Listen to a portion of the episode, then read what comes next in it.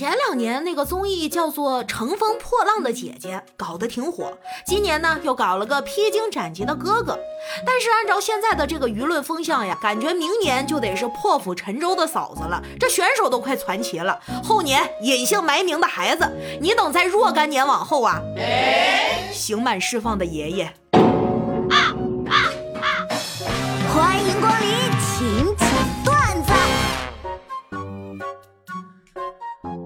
每次基金大跌，基金经理就出来发小作文，不要恐慌，坚定持有，要和时间做朋友。哼哼，还和时间做朋友呢？时间能把我送走？你基金经理是干嘛的啊？不会是时间派来加速把我送走的吧？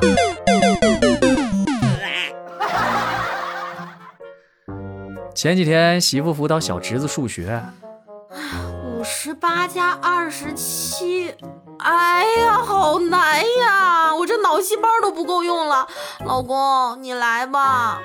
今天他逛某宝，突然很兴奋地冲我喊：“哎，老公，你快看，这件衣服前两天还是二百九十九呢，现在只要二百一，相当于打了七折，还省了八十九块钱，咱赶紧买吧。” KO。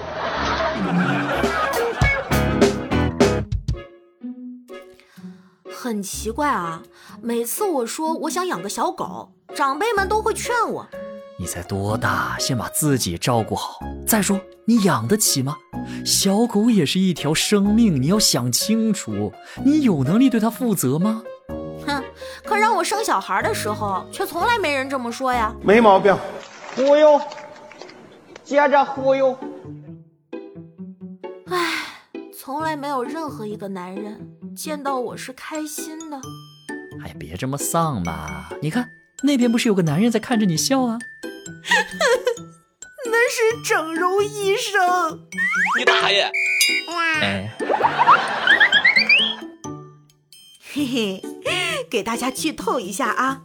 扫黑风暴的最终大反派其实是林浩的奶奶，她伪装成阿尔兹海默症患者，实际上在暗中操控了一切。我昨天晚上梦到的，可信度很高。You are right，你能不能放英文一马？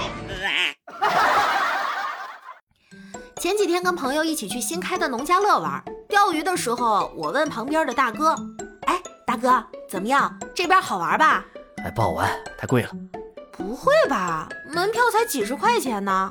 我媳妇那集去一农户家上厕所，有只眼睛从墙缝偷窥，她一叉子戳过去，然后花了三千块买了一头瞎眼的大白猪回来了。我操！哎呀，防不胜防啊！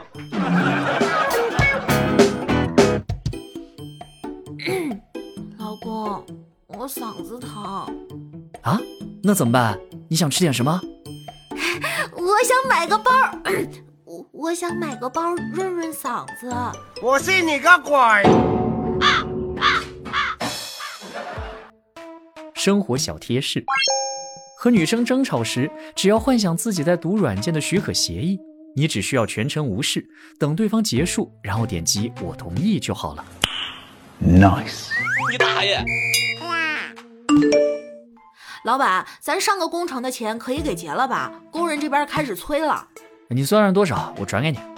呃，咱当时说好的是一人一天二百五，那两天就是五百，十天就是五千，总共十个人做了十天，五千乘以十再乘以十等于五十万。哎，老板，咱是走微信还是支付宝呀？这个数额估计得超额了。你们数学老师是放高利贷的吗？搞错了，再来。反正在我妈眼里，我身上所有毛病都可以归咎于三点：玩手机、吃外卖、不出门。嗯，哎，我脖子以上不舒服，叫你天天玩手机；我腰部以上不舒服，叫你天天吃外卖；哎，我腰部以下不舒服，叫你天天在家不出去多走动走动。我这心呐，拔凉拔凉的。你听过最敷衍的夸奖是什么？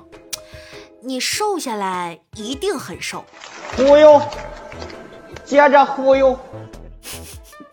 我上次听到这个段子还是上次。